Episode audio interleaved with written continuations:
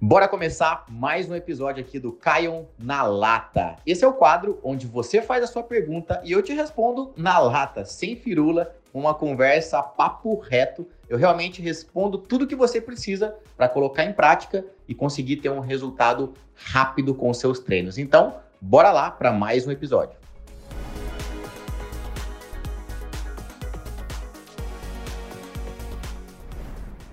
Até para quem está iniciando agora na musculação, também precisa treinar até a falha. Ou seja, treinar até a falha para todo mundo, inclusive para quem está iniciando. Suelen, é o seguinte, tá? Para quem está começando na musculação, para uma pessoa iniciante, não tem a necessidade de treinar até a falha, tá bom? E para quem não sabe, o que é treinar até a falha? Treinar até a falha é você fazer um bom ajuste de peso, né? Por exemplo, se no seu treino está prescrito lá para você fazer em torno de 10 repetições, né? 3 de 10 repetições, 3 de 8 a 12, ou 3 de 12, ou 3 de 15, enfim.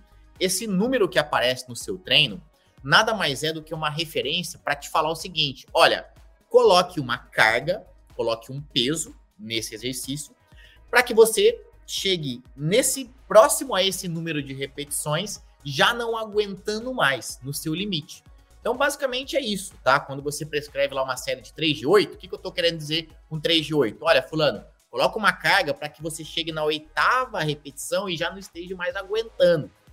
Ah, é 3 de 15. Opa, então quer dizer que é uma carga um pouco menor, mas é para você chegar na 15 quase não aguentando.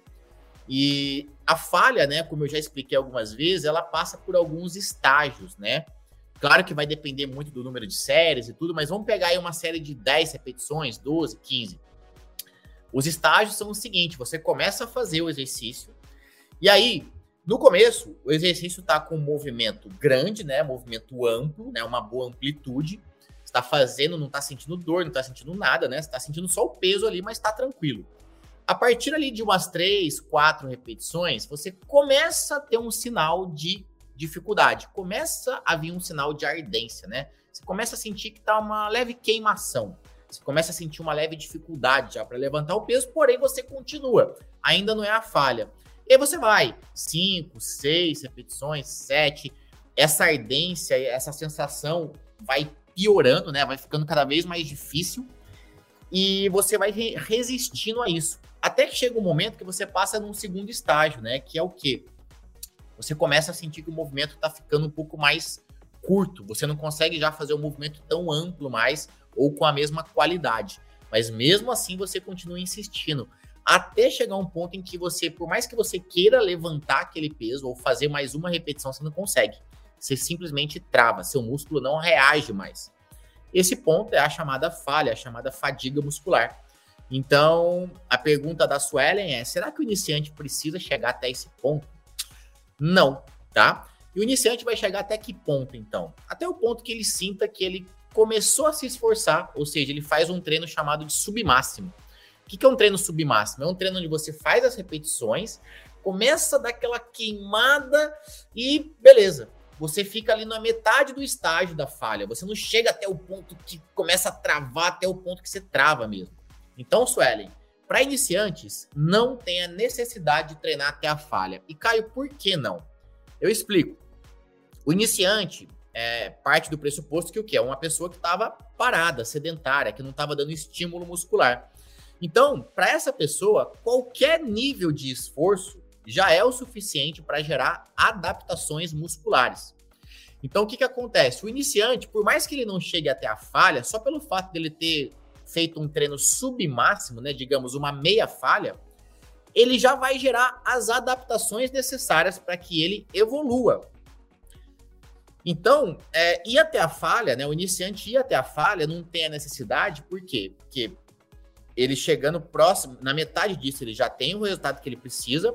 E se ele for até a falha, vai ser, digamos, um excesso muito grande para uma pessoa que estava parada, para uma musculatura que estava inativa, chegar e já colocar essa musculatura para chegar até a falha, para ir até a falha, pode ser um pouco intenso demais isso pode gerar dores é, desnecessárias nessa pessoa, dores musculares, né, tardias, desnecessárias e muito intensas, e pode fazer com que essa pessoa né, é, também desenvolva algum tipo de lesão. Por quê? parte do pressuposto que o iniciante ele ainda não tem muito controle motor. Então, se ele não tem muito controle motor, ele ainda, ele ainda não tem uma técnica apurada, se ele vai até a falha, se ele se esforça para até a falha, as chances são que ele vai ter uma, ele vai ter maiores chances de errar o movimento, de fazer o movimento com uma técnica inadequada. E isso vai gerar uma lesão, tá? Então, assim, iniciante, precisa ir até a falha? Não. Treino submáximo. Agora, quem não é iniciante deve ir até a falha, porque você precisa realmente dar um estímulo intenso no seu treinamento. Você não adianta você fazer um treino submáximo.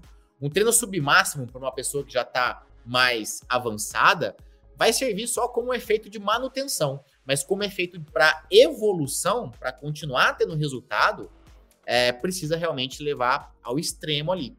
E o que que acontece? Né, uma, eu, não foi a pergunta exata da Suelen, mas já me puxa um gancho para uma pergunta que pode vir à cabeça de vocês, que é o seguinte: mas, Caio, o que é iniciante? Como é que eu sei se eu sou iniciante ou não sou iniciante? Então vamos lá.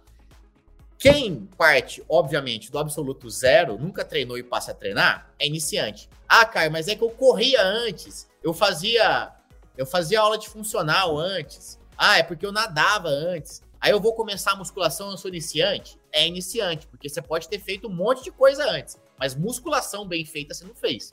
Então, se você nunca fez musculação bem feita, você é iniciante. Outro caso de iniciante, pessoa que estava treinando e tá lá treinando, né? De repente há anos já, e por algum motivo parou de treinar. Se essa pessoa ficou parada por mais de três meses, ela pode retomar, né? Pelo menos as primeiras, os primeiros 15 dias com um nível mais iniciante, não precisando ir até a falha máxima. Porque, pô, três meses de inatividade, de três a seis meses de inatividade, quase que você, você perde níveis de força, você perde resistência, você perde massa muscular e você precisa meio que retomar isso quase que do zero. Então, é, a musculação ela tem esse ponto que é um pouco ingrato, né? A musculação, gente, é algo que é para o resto da vida, resto da vida. Se você cessa o treinamento, você tende a descer ladeira nos seus resultados. Então, poxa, você demora ali meses, anos para conseguir adquirir força, resistência um shape, né, um corpo, uma estrutura física legal, bonita, torneada, com uma boa quantidade de massa muscular, você leva meses, anos. Mas para você perder isso, se você ficar inativo, poxa, a partir do primeiro mês já perde tônus muscular. Segundo mês já começa a perder força, resistência. Terceiro mês, seu físico já foi embora. Já perdeu, já meio que retomou. Eu não digo nem a estaca zero, mas você deu uma ré absurda, né? Agora, obviamente, a gente tem também memória muscular, né? A chamada memória muscular, ela permite o quê? A pessoa que treinou por anos, parou e depois retomou, ela tende a recuperar o estado original dela, de quando ela parou, muito mais rápido do que se ela tivesse começando do zero. Então tem esse ponto positivo também, tá? Deve-se executar os exercícios rápido ou lento? Muito boa pergunta, né? É uma dúvida muito comum, inclusive é um mito que acontece, né? Muita gente pensa o seguinte: se eu fizer um movimento rápido, o que, que vai acontecer? Eu vou queimar mais, né? Fazer rápido queima mais. Fazer devagar é para quem quer ganhar músculo, né? Tem gente que pensa isso, mas é o maior mito da face da Terra pensar isso. Tá legal? Isso não existe, gente. Fazer rápido queima mais. Fazer devagar, queima menos e ganha mais massa muscular. Não existe. Não existe, tá?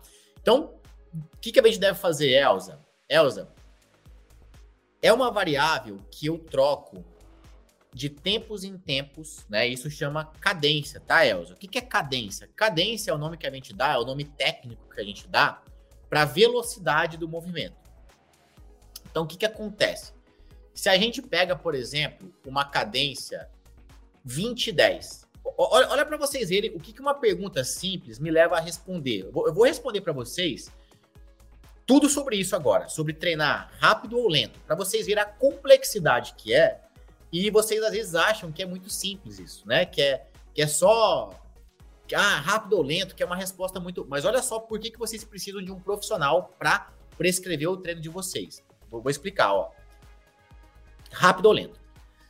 Isso chama cadência. Cadência é igual ao quê? A velocidade das fases do movimento. O movimento ele tem quatro fases, gente.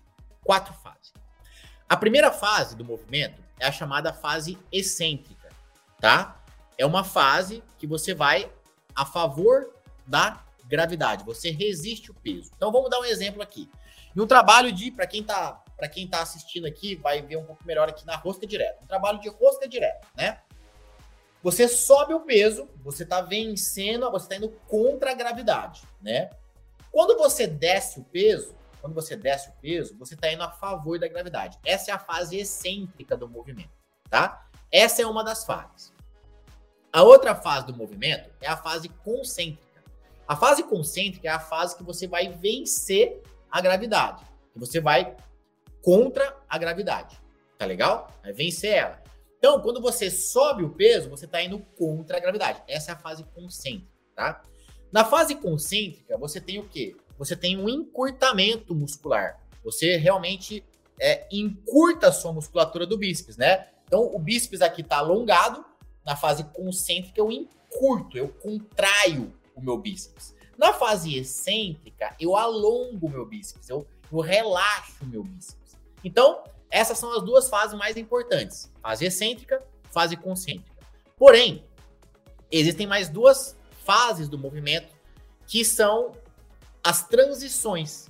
Então, por exemplo, quando eu desço, existe um time também entre descer e começar a subir, assim como existe um time entre subir e começar a descer. Então, é, essa transição, ela também é um ponto de referência para a gente prescrever o treino. Então vamos supor, é, olha só a variedade que dá para fazer o movimento. Dá para fazer um, o chamado a, a cadência 10-10. O que é a cadência 10-10? É quando você faz o movimento assim, ó. Desse jeito, ó. É um segundo para descer, um segundo para subir. Mas por que 10-10? Porque um segundo, né? Imagina aqui comigo, ó. No número 10, né? O número 10 é o quê? É 1, 0. E outro número 10 é o quê? É 1, 0. Fica 1, 0, 1, 0. Então, 1 corresponde à excêntrica, um segundo para descer. 0 significa que eu vou dar zero intervalo para começar a subir. E 1 para subir.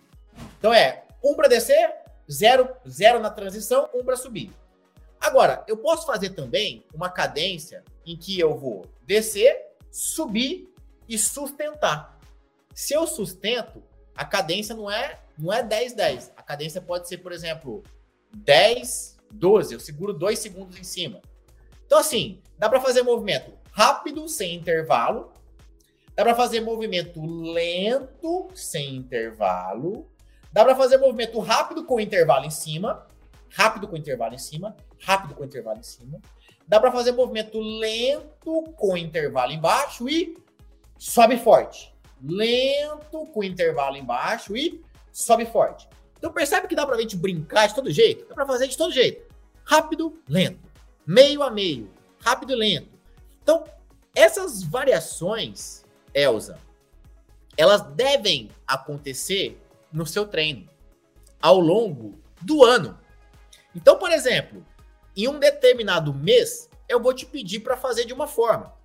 Em outro mês, eu vou pedir para você trocar isso e fazer de uma forma diferente. E isso tudo vai ser baseado no quê? Nas séries que eu prescrevi para você, no número de repetições que eu prescrevi para você, na estrutura do treino que eu prescrevi para você e na fase de treino que você tá.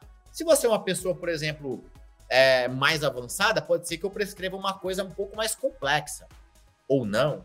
Então, basicamente, é, existem muitas variáveis para você escolher fazer rápido ou lento, mas não existe o melhor. Não existe o melhor é rápido, o melhor é lento. O melhor é você fazer mesclagens. Agora, Elza, não é você que tem que saber isso. Por que, que eu expliquei isso para você? Eu tentei explicar aqui de um jeito bem rápido e simples para você. Para você entender que é complexo e que não adianta você querer fazer sozinha. Porque senão você fala para mim assim: ah, o Caio falou que tem, que tem que ser rápido e lento. Aí você vai na academia e querer treinar sozinha, aí você faz um dia rápido, outro dia lento. Você vai estar tá fazendo ao léu, sem metodologia nenhuma. Você vai estar tá fazendo sem critério nenhum.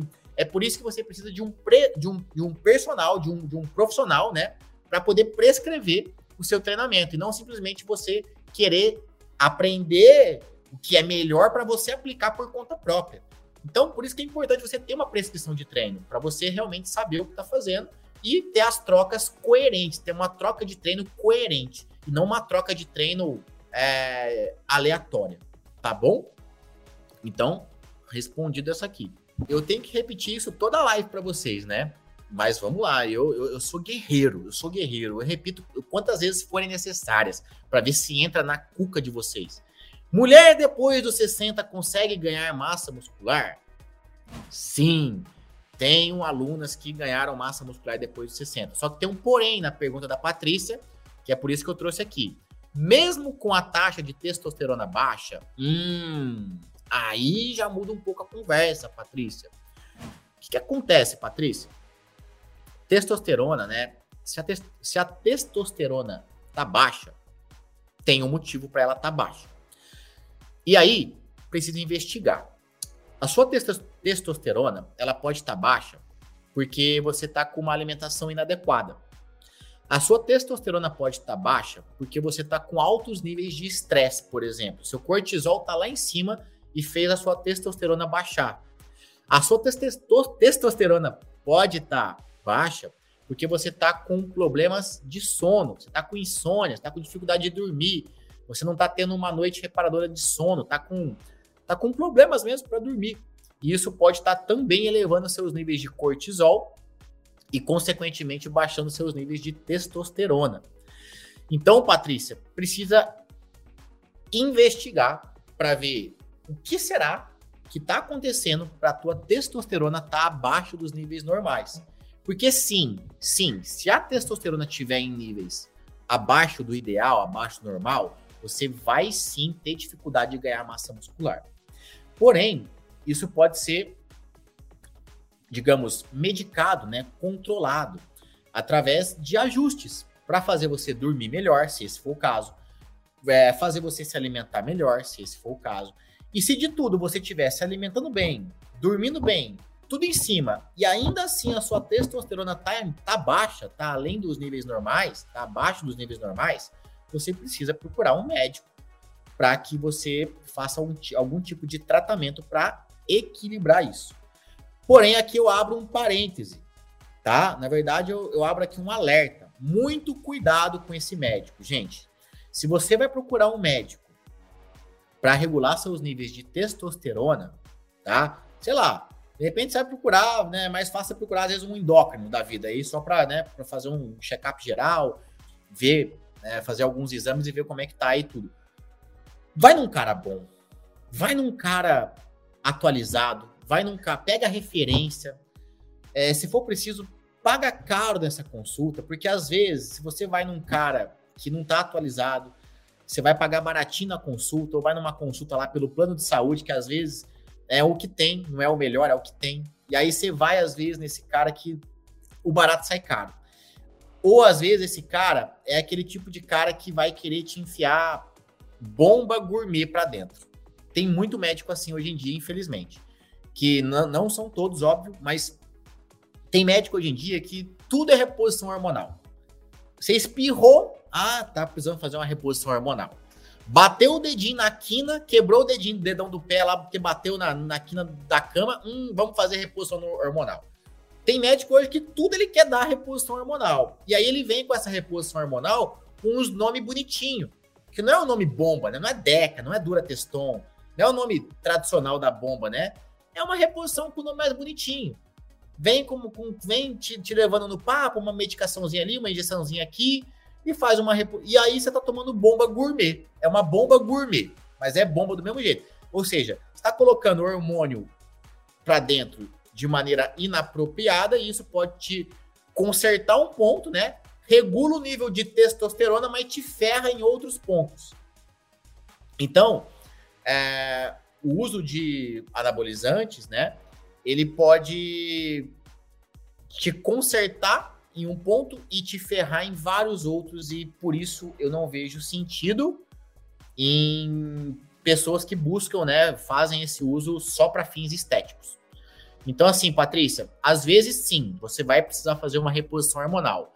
Mas, por isso que eu falo, procura um bom médico. Porque, às vezes, porque se esse cara pô, o cara vai prescrever dosagens é, equilibradas, dosagens saudáveis, e não simplesmente te passar qualquer bombinha gourmet aí e te vender essa reposição hormonal como se fosse a salvação da sua vida, tá? Então, por isso que eu abro esse alerta, porque hoje em dia tá muito comum isso, infelizmente. Vocês têm uma visão, às vezes, muito limitada do que vocês precisam para ter resultados. Por que, que eu falo isso? Ó, vou pegar como exemplo a pergunta do Renato.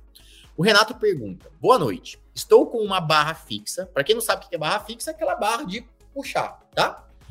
Elásticos e um TRX. Estou treinando até a falha em dias alternados. É uma boa estratégia? Ah, eu até achei que era só barra fixa, tá? eu até ia falar uma coisa aqui, mas não, na verdade ele tá com elástico e TRX. Bom, beleza. Barra fixa, elástico e TRX, você tem uma gama boa de exercícios, tá, Renato? Você pode fazer ele, você pode treinar o, o corpo inteiro com esses acessórios. Agora, é, é, você falou assim: estou treinando até a falha. Beleza, ok. Em dias alternados. Não entendi por que em dias alternados. É uma boa estratégia? Ué, não sei. Não sei que tipo de exercício você faz. Tudo vai depender, gente, do tipo de exercício. Eu quis, eu achei até que o Renato ia perguntar se com uma barra fixa ele pode ter resultado, né? Por isso que eu falei que tem pessoas que acham que, por exemplo, ah, Caio, é, tô fazendo agachamento todo dia. Você acha que é bom? Ah, Caio, tô fazendo abdominal todo dia. Você acha que é bom? Ah, Caio, eu comprei um par de halteres. Tô fazendo dois exercícios por dia. Você acha que é bom? Ô, gente, a, essa visão às vezes é um pouco limitada porque vocês às vezes não entendem que para vocês terem resultado estético, vocês precisam treinar o corpo inteiro. Não é um ou outro exercício, tá? E, obviamente, vocês não vão precisar fazer todos os exercícios possíveis da face da Terra. A questão é que quando você tem um treino bem organizado, esse treino bem organizado faz você treinar seu corpo inteiro. O que, que eu quero dizer com isso? Vou dar um exemplo. Quando eu faço a prescrição para os meus alunos, o que, que eu faço? A maneira como eu prescrevo o treino de cada aluno, independente se ele está treinando duas vezes por semana, três vezes por semana, cinco vezes por semana, seis vezes por semana, se ele está com foco em membro inferior, se ele está com foco em membro superior, se ele está enfatizando glúteo, se ele está enfatizando braço, se ele está enfatizando. Não importa. Todas as prescrições que eu faço, eu tomo o cuidado de fazer uma prescrição que, através daqueles exercícios que eu coloquei para esse aluno, eles estão estimulando o corpo inteiro. E por quê? Você primeiro precisa estimular o corpo inteiro, primeiro para você ter um resultado estético mais harmonioso, mais bonito, né? Um resultado mais bonito esteticamente falando. Segundo que se você treina só algumas partes do seu corpo, aquelas partes que mais te interessam, o que, que pode acontecer? Você gera é, você gera desequilíbrios musculares. Então vamos dar um exemplo. Aquela clássica, né? O homem que quer ganhar peito e bíceps. O cara quer ganhar peito e bíceps. Ou a mulher que quer ganhar glúteo e coxa. É muito comum isso. Homem quer peito e bíceps, mulher quer glúteo e coxa. É muito comum acontecer esse tipo de coisa. Aí o fulaninho vai lá na academia ou começa a treinar em casa e começa a fazer o quê? Só exercício para peito e bíceps. Ou só exercício para glúteo e coxa. Então a pessoa, ela pega uma parte do corpo dela que ela quer melhorar e ela treina só aquela parte. E isso é a maior cagada que você pode fazer. Primeiro porque seu resultado não vai ser eficiente treinando só essa parte. Segundo porque vai ser, você vai gerar um total desequilíbrio muscular. Se você fortalece só uma parte do corpo e não fortalece a outra, você gera compensações, você gera sobrecargas desnecessárias, você gera todo um desequilíbrio muscular que pode vir a te dar uma lesão, por exemplo. Então, é, entendam, por mais que vocês queiram melhorar uma parte do corpo, vocês precisam ter uma base.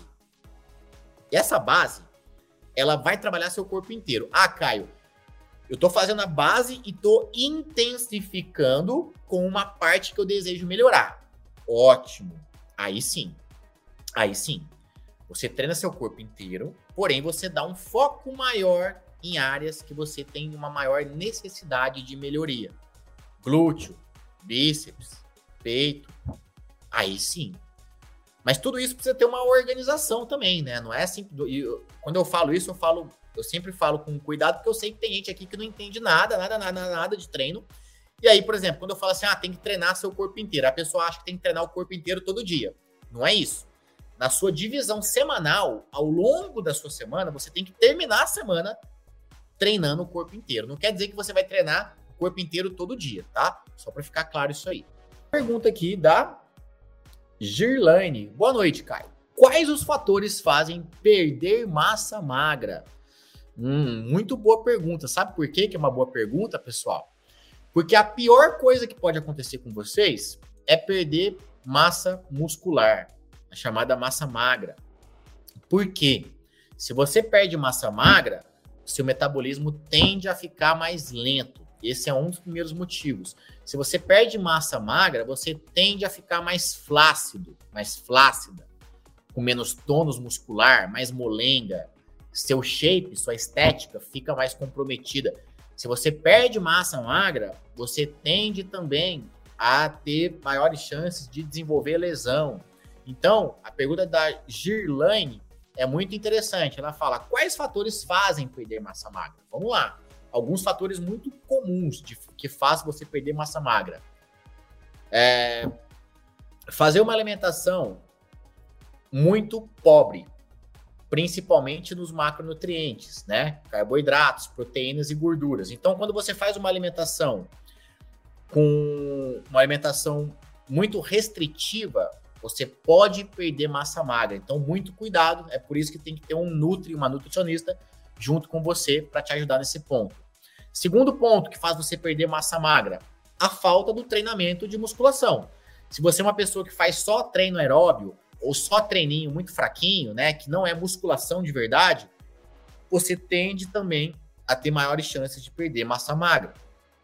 Outro ponto, né, que algumas pessoas cometem esse erro se você treina em excesso, sem dar o devido descanso muscular para aquela musculatura, também pode dar um efeito de perda de massa magra. Olha só que interessante isso. Por exemplo, pessoa quer ganhar glúteo, aí vai lá e treina glúteo todo dia. Ao invés de você ter um anabolismo, que é o que? O anabolismo é o que? É o ganho de massa muscular, você pode estar tá gerando um catabolismo. O que é o catabolismo? É quando você perde massa muscular.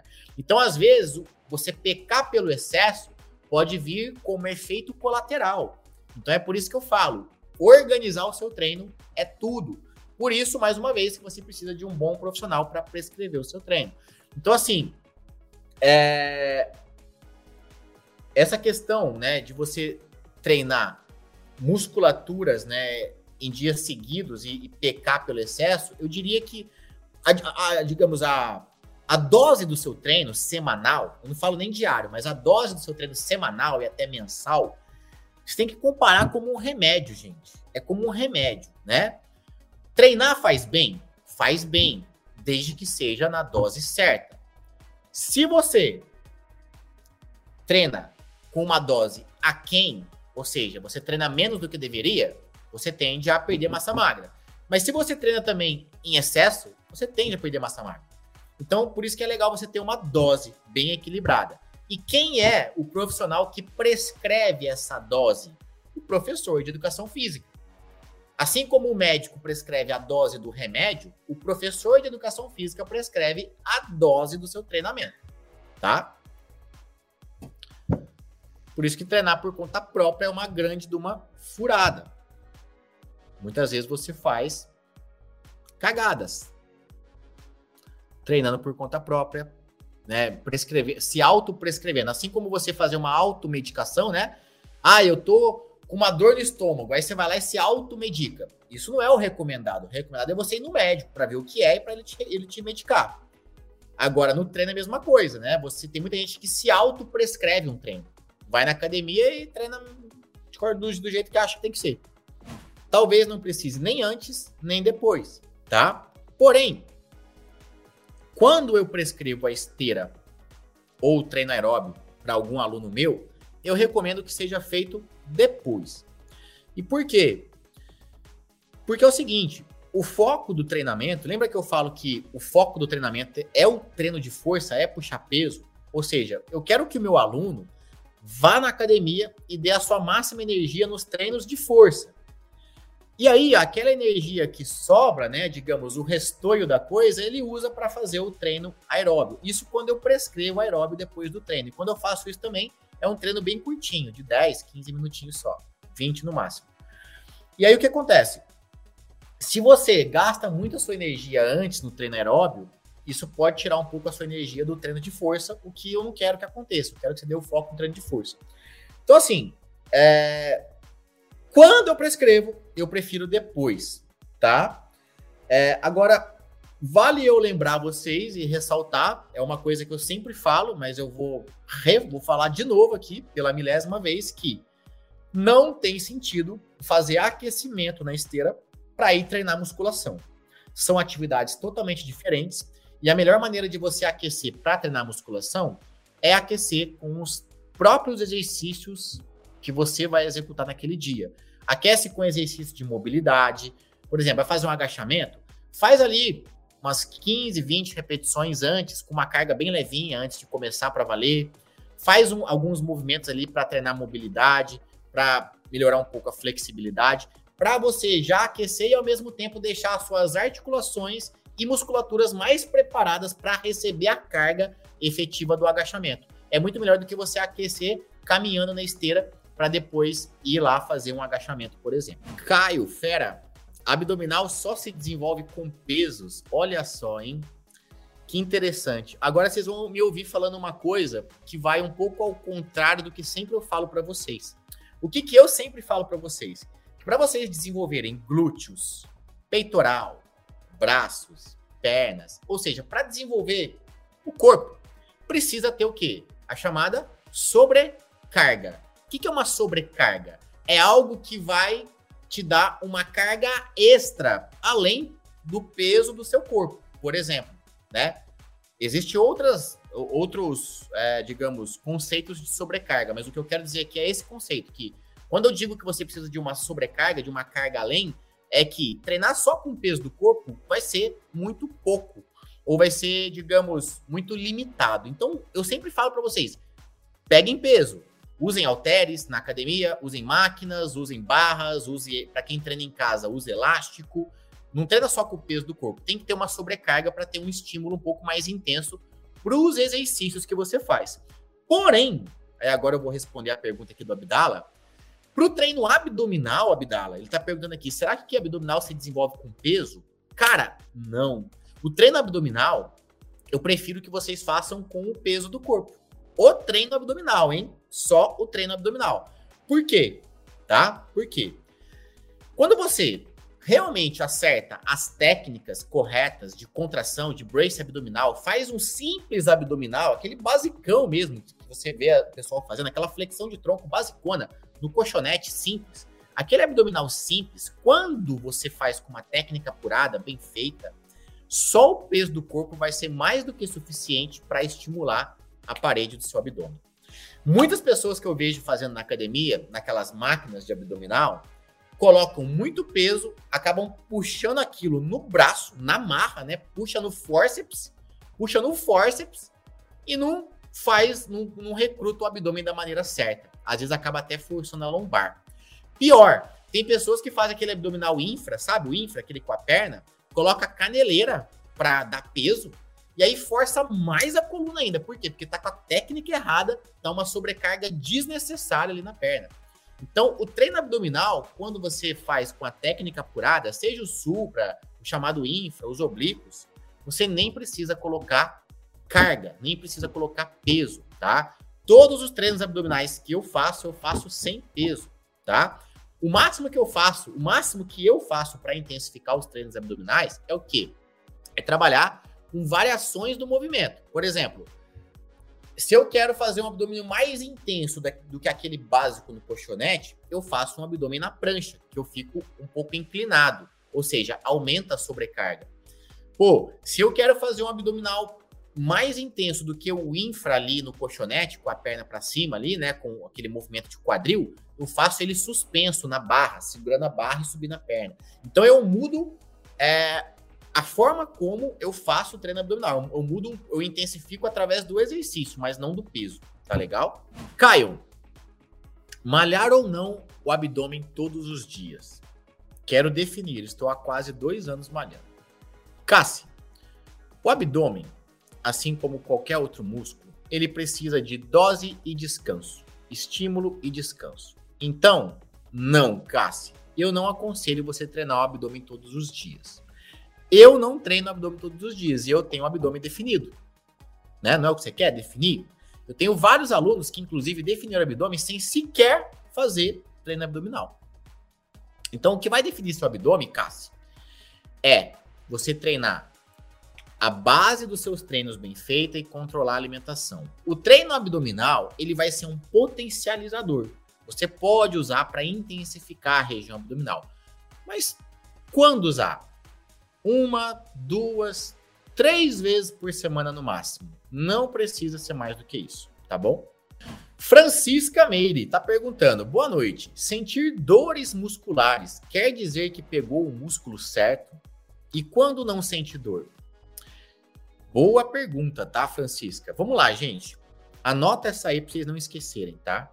Dor muscular, dor muscular não é, não é sinônimo de um treino, de um bom treino. Tá? Então, dor muscular não é sinônimo de um bom treino. Tem gente que fala assim: "Ah, se sentir se doeu é porque foi bom". Talvez não, nem sempre. A dor muscular, ela tá mais relacionada à sua falta de preparo do que propriamente a intensidade do treino. Então vamos dar um exemplo. Eu fiz meu treino de perna hoje. Foi um treino intenso, foi um treino pesado, certo? Eu treinei perna hoje, de verdade, na academia. Foi intenso, foi pesado. Amanhã, depois, pode ser que eu sinta ali uma leve dorzinha, de leve. Por quê? Porque eu tenho já a musculatura muito bem preparada. Eu já tenho um músculo muito bem preparado. Então eu vou sentir muito pouco dor. Muito pouco. Agora, imagina se eu tivesse um irmão gêmeo.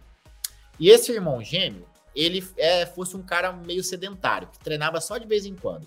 Se esse meu irmão gêmeo fosse treinar comigo hoje, fizesse exatamente o mesmo treino que eu, o que, que ia acontecer com esse meu irmão gêmeo? Ele ia quase morrer de dor muscular amanhã e depois. Ele ia ficar com dificuldade de sentar. Mas por que, que isso acontece? É porque o treino foi muito bom? Não necessariamente. Ele tá com dor mais porque ele tá mal preparado e não necessariamente porque o treino foi bom. Entendem? Então, assim, sentiu dor quer dizer que o treino foi intenso? Tá. Tem grandes chances disso ser verdade. Porém, é, mais verdade ainda é que você tá mal preparado. Então, se você é uma pessoa que sente muita dor muscular, é sinal que você ainda está mal preparado. E nada de errado com isso. É só você continuar treinando e tudo, você vai ver que ao longo dos meses e tudo, você vai tender a não ter tanta dor muscular mais. E óbvio que, por exemplo, no meu programa, né, para os meus alunos, a cada mês eu troco o treino deles. Então, no primeiro mês é um tipo de treino fica aquele, fica aquele mês ali com aquele estímulo né, de treino, aquele método de treino. Depois do primeiro mês, eu troco o método, muda tudo. E quando muda tudo, o que, que tende acontecer? É um estímulo novo. Às vezes tem que pôr mais peso, às vezes troca o exercício, às vezes muda o intervalo de descanso, às vezes muda a quantidade de exercícios. Então, toda essa troca que eu faço a cada mês para os meus alunos gera um estímulo novo. E por gerar, gerar um estímulo novo, tendencialmente pode ser que gere dor muscular dor, dores musculares nesse período de troca. Porque lembra que eu falo, eu falo sempre para vocês que o nosso corpo ele, ele se adapta ao treinamento. Então, quando eu passo um treino para o meu aluno ou quando eu faço um tipo de treino durante algumas semanas, depois ali de três, quatro semanas, o meu corpo se acostumou com aquilo. Eu já não vou ter muita dor muscular, eu já vou ter mais facilidade para executar o treino, para ajustar as cargas, vai estar tá tudo redondinho. Só que eu não posso ficar insistindo sempre naquele mesmo treino porque eu, senão eu tendo ao quê? Ao platô. Platô é quando eu deixo de ter novos resultados pela falta de novos estímulos. E aí, quando eu troco o treino, eu mudo tudo. E aí, quando eu troquei, quando eu troco, é normal que o aluno, ou que eu, né, quando eu troco o meu próprio treino, que eu sinta dores musculares nas primeiras semanas, logo após eu ter trocado o treino. Porque mudou totalmente o estímulo.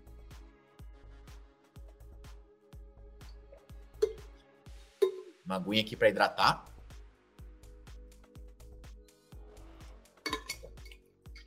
Entenderam isso? Então, assim, dor muscular nem sempre é sinal. Você porque, por exemplo, eu fiz hoje um treinaço, mas ele nem vai me dar dor muscular amanhã e depois.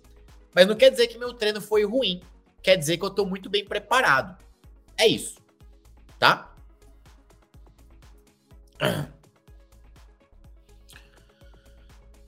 Vamos lá, essa é clássica. Cassi Soares, clássica essa. Caio. Ó, a dúvida, hein? Ô, gente, vocês acham que meu nome é Caio ou Caio? Coloque para mim depois, só para eu saber o que, que, vocês estão achando.